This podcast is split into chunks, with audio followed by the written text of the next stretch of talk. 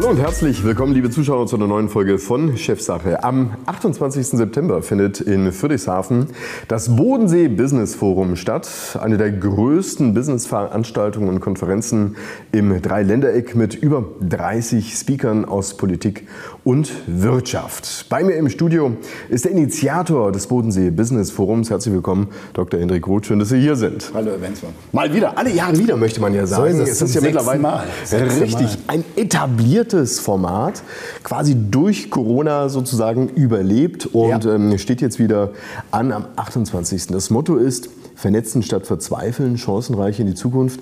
Angesichts der vielen negativen Schlagzeilen, die wir auch in diesen Tagen lesen, ein bewusster Gegenpunkt? Ja, ganz eindeutig. Wir wollen einfach mal ähm, fast eine Check-up-Liste den Leuten anbieten, wo Deutschland steht. Man spürt überall diese Verunsicherung, teilweise Verärgerung, die ich nach einer Pandemie während eines großen Krieges in Europa gar nicht verstehen kann, weil da sieht Deutschland immer noch sehr, sehr gut aus, auch im Vergleich. Aber nichtsdestotrotz, es gibt viel Unruhe und da wollen wir über konkrete Themen einfach mal abchecken, stimmt das eigentlich, was die einen behaupten oder die anderen äh, für möglich halten? Das Vernetzen steht im Mittelpunkt dieser Veranstaltung. Wer kommt dahin? Für wen ist diese Veranstaltung gemacht? Primär erstmal für den Südwest-Mittelstand, äh, die auch am meisten sich die Karten besorgen. Äh, da sind wir hin ausgerichtet. Aber wir haben mit der Zeit haben wir auch gelernt, dass wir sehr viel junge Leute mit dem Mittelstand zusammenbringen wollen. Wir hatten ja vor zwei Jahren eine große Debatte zwischen Friday for Futures mit den Rolls-Royce Motorenbauern, was so überhaupt nicht denkbar war und eine enorm gute Resonanz drauf gehabt. Und so werden wir in etwa schätzen wir, dass wir 100 bis 150 Studenten oder Abiturienten auch da haben. Das Besondere beim sogenannten BBF ist, dass es sehr vielseitig ist. Unabhängig davon, ob ich jetzt ein kleineres Unternehmen bin, ob ich exportorientiert bin und so weiter. Ähm, wie sind Sie herangegangen, als Sie die Panels zusammengestellt haben und letztendlich auch die Speaker dafür akquiriert haben? Ich kann mir vorstellen, die haben jetzt vielleicht auch nicht darauf gewartet, dass da jetzt eine Veranstaltung, eine weitere um die Ecke kommt, bei der sie sein müssen. Sagen wir so, wir sitzen ja, es hat eine Vorlaufzeit ein BBF von einem Jahr und wir orientieren, wir identifizieren, sagen wir mal, wirkliche Diskussionsthemen ein Jahr vorher und sagen sich, könnten die in einem Jahr noch relevant sein? Und dann verändert sich das im Laufe dieser zwölf Monate immer wieder, so dass wir am Ende des Tages auch ähm, erst vor kurzem die Titel definitiv festgezurrt haben. Aber wir haben die großen Diskussionsbereiche haben wir drin, wie zum Beispiel Fachkräftemangel. Wir haben, was passiert mit den Zinsen, also der Geldpolitik. Wohnungsbau ist das Stichwort. Ähm, wir kommen auf künstliche Intelligenz. Natürlich haben wir den Ukraine-Krieg und so weiter und so fort. Und da haben wir dann Stück für Stück, äh, fragen wir äh, spannende Speaker an die teilweise dann auch mit ihren Positionen reinkommen und sagen, ja, wenn ich komme, dann möchte ich aber in diese Richtung gehen und so weiter. Und da ist dann teilweise so eine Verhandlungssache. Äh, böse Zungen behaupten, das ist ein bisschen Bazar. Mhm. Ähm, aber das machen wir ganz bewusst, weil der Bazar tatsächlich schon vorab eine Diskussion ist. Und dadurch können wir uns nochmal konkretisieren und so weiter und so fort. Und als Hilfe haben wir wieder die sehr renommierte Akademie für politische Bildung in Tutzing. Mhm. Frau Professor Münch wird auch wieder moderieren, ist da. Auch wir haben zwei andere Moderatorinnen von der, aus Tutzing. Also wir haben den politischen, wissenschaftlichen Hintergrund, ähm, der ist dabei. Und die Veranstaltung hat ja auch den Ruf, alles andere als eine Weichspülerveranstaltung zu sein. Also liebe Zuschauer, Sie können natürlich auch mit dabei sein, wenn Sie einfach mal erleben möchten, wie auch unterschiedliche Positionen ausgetauscht werden. Es gibt aber trotzdem auch eine Debattenkultur. Also ja. das, was ich aus den letzten BBFs mitgenommen habe, bei welchen wir ja auch Sendungen, Chefsache, Spezialsendungen aufgezeichnet hatten, war, dass doch ein hohes Niveau der Diskutanten stattfindet. Und was besonders spannend ist, dass diese nach dem Panel nicht im Nirvana irgendwo verschwinden und weg sind oder den nächsten Flieger holen, sondern dass sie sich auch wirklich unter das Publikum mischen. Das ja, Sie können sich im Foyer, wir sind ja im Graf Zeppelin Haus, das ist ja großzügig gebaut. Sie können sich im Foyer, können Sie mit den Leuten so, sofort ins Gespräch kommen und das funktioniert auch. Die, ähm, auch unsere Referenten sind äh, da schon darauf ein, wirklich geeicht, zu wissen, ah, ich werde angesprochen und so weiter und so fort. Und damit wir mal über äh, Diskussionskultur sprechen, ich weiß seit geraumer Zeit Boris Palmer kommt. Und mit Boris Palmer werden wir nicht irgendwie wie im Fernsehen drei Minuten da was, vier Minuten da und so weiter, sondern es wird eine Stunde ein Gespräch mit Boris Palmer geben, wo auch die Gäste am Ende Fragen stellen können will sagen, es wird, nicht, es wird nicht auf Rabatz gemacht, sondern wir wollen mit Boris Palmer in aller Ruhe über seine Punkte reden, mit denen er immer wieder für Schlagzeilen sorgt. Äh, für die einen, die dann direkt auf dem Baum sind und die anderen sagen, das ist mal ein guter Anstoß. Eine solche Veranstaltung lebt natürlich auch mit ähm, Speakern, die bekannt sind. Wir gucken jetzt einfach mal ein paar Panels rein und auch in ein paar Themen, vielleicht um einen aktuellen Bezug mal herzustellen. Vor kurzem war eben ähm, das BRICS-Treffen. Ja. Das war ja eigentlich so viele Jahre gar nicht so sehr in der medialen Wahrnehmung oder auch in der Wahrnehmung des Westens. Das hat sich jetzt signifikant geändert. Also man hat Brasilien, man hat Russland, Indien, China und Südafrika quasi an einem Tisch sitzen. Und es kommt noch mehr dazu. Und es kommt noch mehr dazu. Das, das sind ja genau die Pläne, die jetzt quasi auch gesendet worden sind. Ähm, das Thema China wird ein großes sein, aber vielleicht jetzt auch nochmal im Kontext mit dieser BRICS-Konferenz, die kürzlich stattgefunden hat. Was passiert da? Wir haben, also BRICS können wir später noch sprechen, aber China haben wir einen festen äh, Programmpunkt. Wir arbeiten sehr eng zusammen mit dem Baden-Württemberg-Netzwerk für China. Mhm. Äh, das wird eine spannende Debatte. Ähm, es kommt zum Beispiel, Frau Althauser ist ehemalige ähm, Generalkonsulin in Shanghai, absolute China-Kennerin. Ähm, BRICS ist für mich so ein Stichwort. Ich habe ja selber lange in Brasilien und Argentinien und so weiter gelebt, war Afrika-Korrespondent. Mich hat das immer irritiert, wie der Westen oder Europa so, so eine gewisse Hochnäsigkeit gegenüber so Riesenstaaten wie Brasilien äh, gehabt hat. Und jetzt ähm, wird klar, oho, die können auch was auf die Beine stellen. Leider versucht jetzt Putin aufgrund seiner aggressiven imperialistischen Politik, der jetzt die Ukraine ausgesetzt ist, versucht da sein Süppchen zu kochen. Ob das wirklich klappt, wage ich mal zu bezweifeln. Aber in dem Zusammenhang arbeiten wir Stand heute dran, möglicherweise unseren, ich sage Anführungs, unseren Ex-Botschafter Melnik mhm. wird ab 1. September ist er äh, Botschafter in Brasilien das zeigt auch die Wichtigkeit von Brasilien. Möglicherweise schalten wir ihn aus Brasilia dazu. Hochspannend. Nochmal zum Thema China, ähm, gerade auch nochmal im Kontext mit dieser BRICS-Veranstaltung. Also der Anspruch ist ja schon eben hier, ähm, sagen wir, das Zepter in der Hand zu haben und ein Gegengewicht zu dem Westen auf die Beine zu stellen. Was natürlich Folgen hat für die hiesige Wirtschaft. Spannend finde ich bei der ganzen Diskussion. Sie ähm, gehen nach meiner Wahrnehmung nicht ähm, werteorientiert dran, dass man sagt, hier, wir möchten jetzt irgendwie alle, die gemeinsame Werte haben, zusammen haben, so wie das beispielsweise der Westen macht, sondern es geht ganz klar heraus aus einem geostrategischen Interesse, es geht heraus aus einem wirtschaftlichen Interesse und auch die mehr, dass äh, die Chinesen diejenigen sind, die irgendwie alles kopieren, ist ja auch mittlerweile äh, vorbei. Sie sind auch technologisch mittlerweile in Stichwort E-Mobilität. Ganz genau. Und das ist der Punkt. Da sind die Chinesen sehr aggressiv, nicht nur im eigenen Markt, sondern global tätig.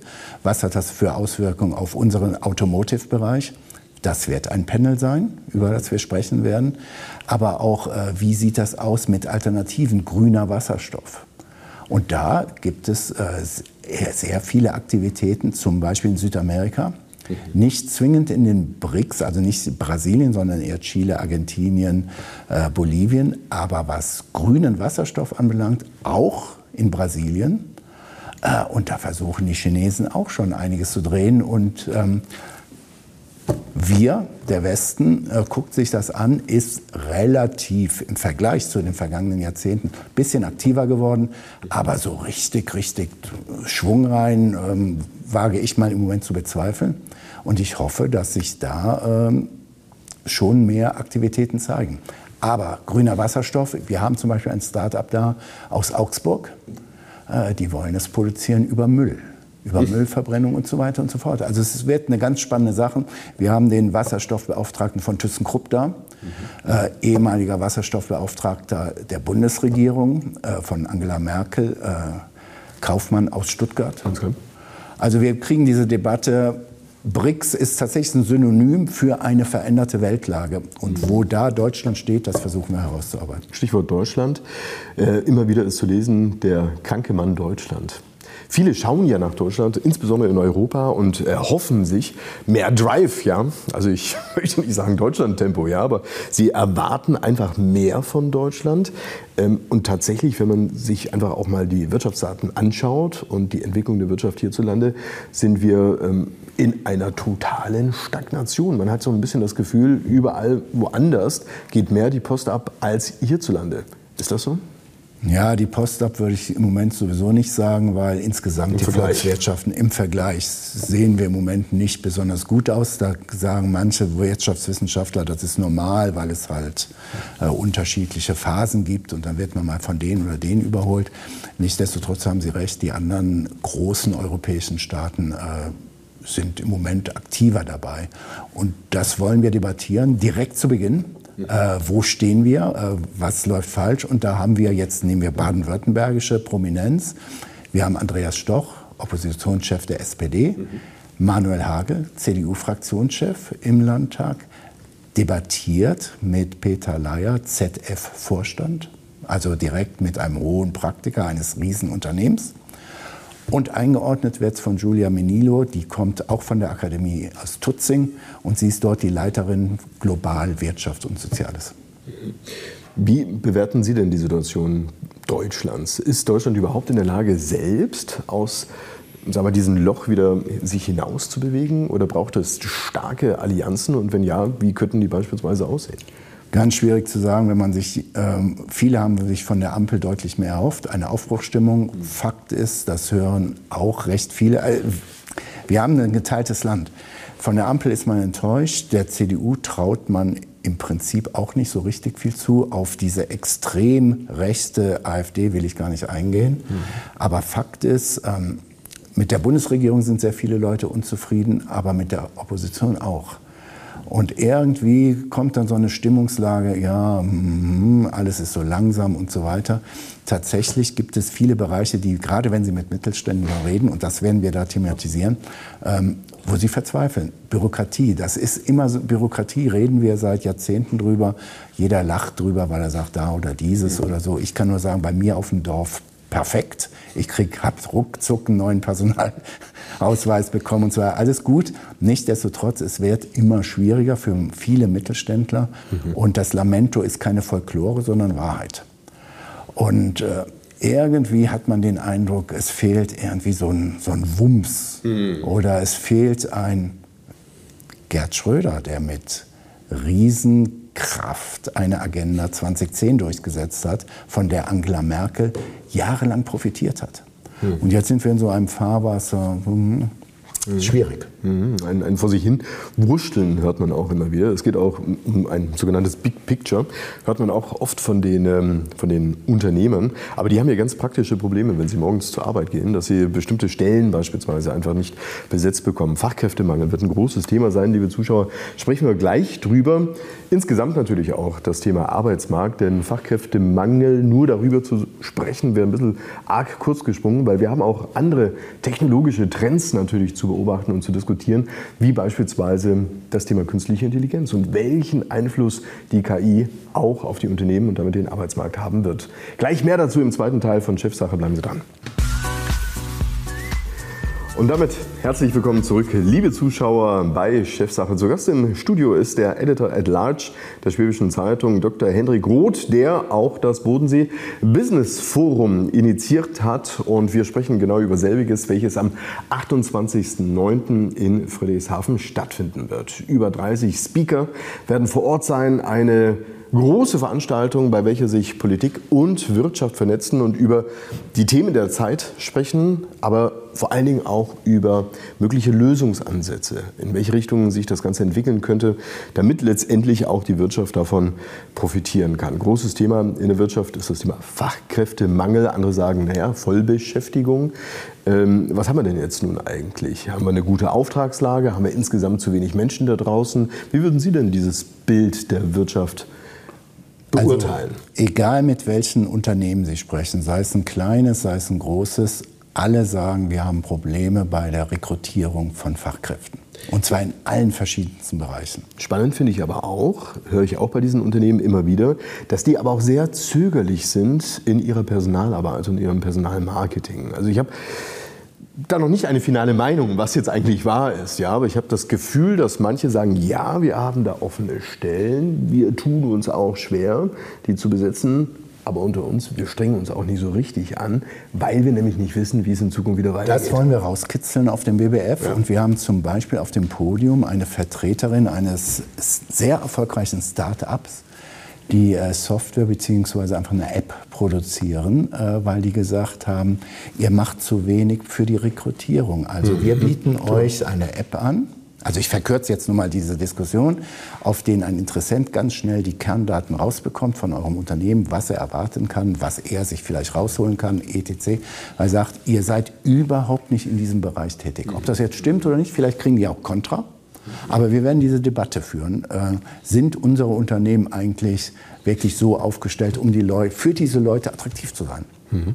Man hört ja auch gerade im Kontext dieser Diskussion mit dem Arbeitsmarkt, dass sich einiges wandeln wird, auch durch die künstliche Intelligenz. Ich habe kürzlich erst gelesen, dass viele der Bürotätigkeiten, die wir so aktuell noch machen, so in der Art nicht mehr in Zukunft stattfinden werden, dass wir quasi wie ganz viele kleine Helferle in, im Vorfeld haben, die uns viel Arbeit abnehmen, aber dass, ähm, sag ich mal, im Kern kreative Jobs, innovative Jobs, Führungsjobs und so weiter von der KI nicht ersetzt werden können. Was wird denn dort thematisiert werden, auch auf den Panels? Also da haben wir zwei Panels. Einmal haben wir dieses Fachkräftemangel Panel, äh, wo ich glaube, genau in diesen Bereich reingestoßen wird. Und dann haben wir ein Panel zur künstlichen Intelligenz und das haben wir einfach genannt, kann KI Gerechtigkeit. Also es geht jetzt in eine andere Richtung aber die trotzdem miteinander verbunden sind. Haben Sie eine Antwort auf die Frage? Äh, nee, ich erhoffe mir das von den Teilnehmern. Und da sind sehr unterschiedlich. Wir haben einen Vertreter von dem berühmten Chaos Computer Club aus Hamburg-Berlin,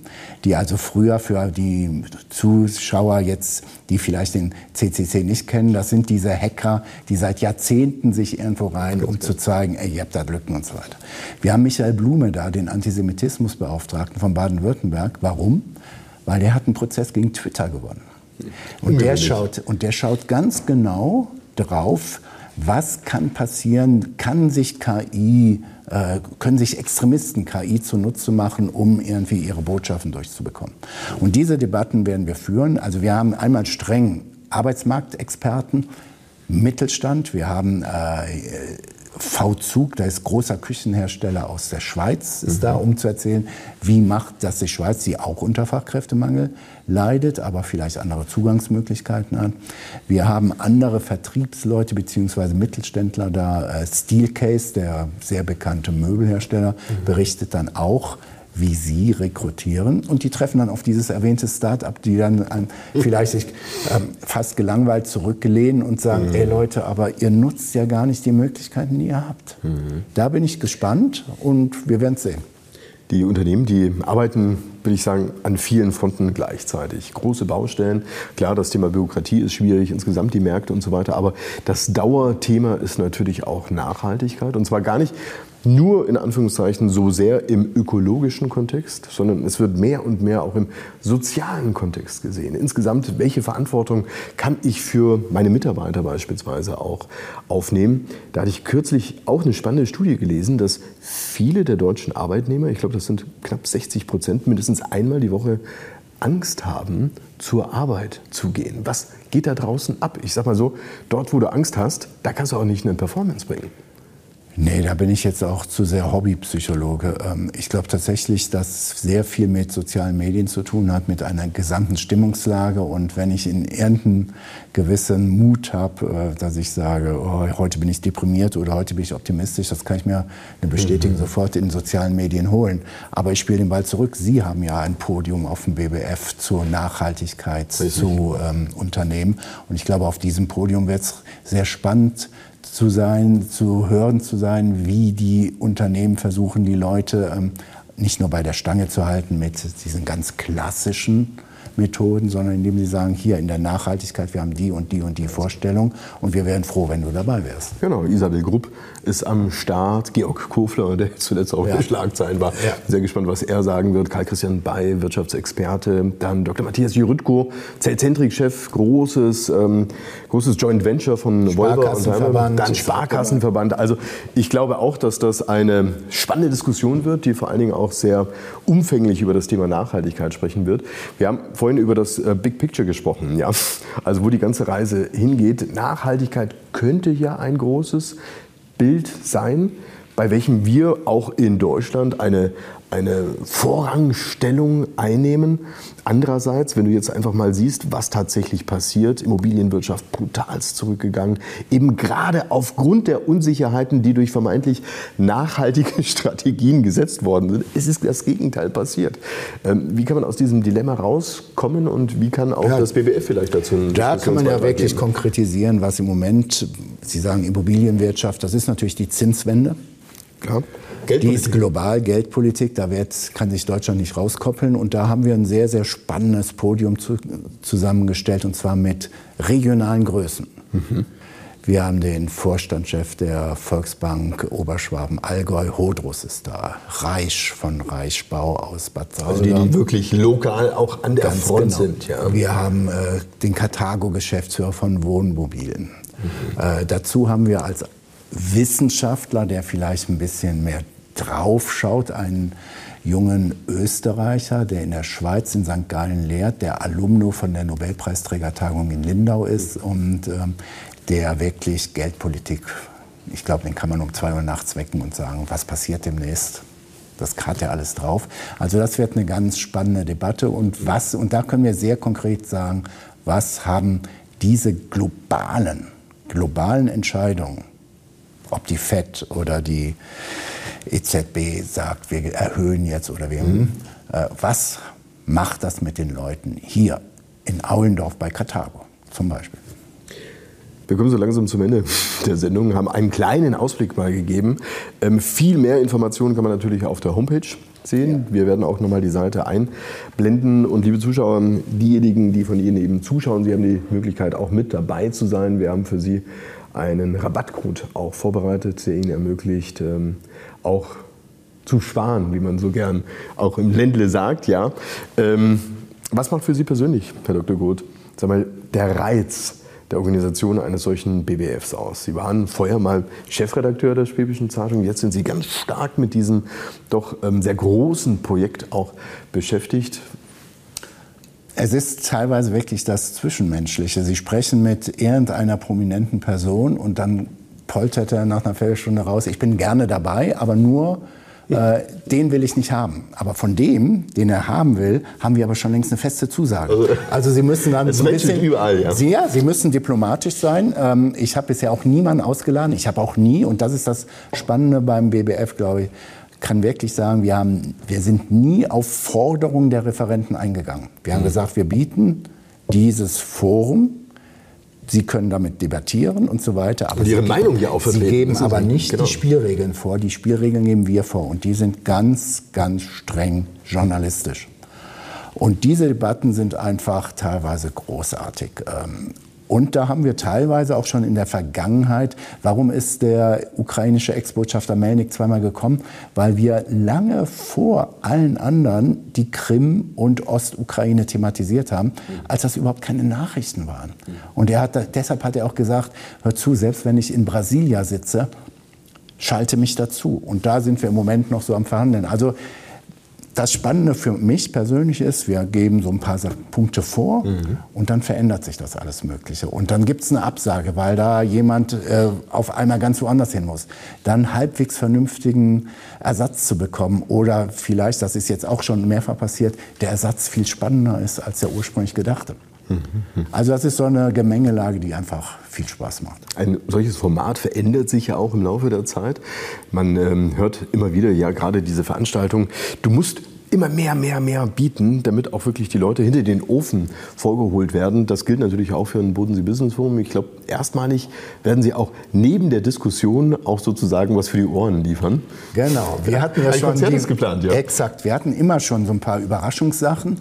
Äh, Und diesmal werden wir mit Dvořáks Neunter, das ist die Symphonie aus der neuen Welt, selbst Leute, die keine Ahnung von Klassik haben, kennen diese Melodien, werden wir eine halbe Stunde nach Ende des BBFs werden wir diese Symphonie spielen. Also ich kann nur sagen, das wird großartig, weil diese Sinfonie sehr eingängig ist.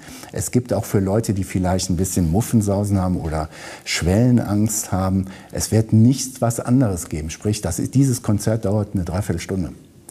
Äh, Und da kann ich nur sagen, es lohnt sich, gehen Sie rein, hören Sie sich das an und dann werden Sie einfach sagen, großartig. Herr Dr. Gurt, herzlichen Dank erstmal für diese Einblicke an dieser Stelle zum Bodensee Business Forum.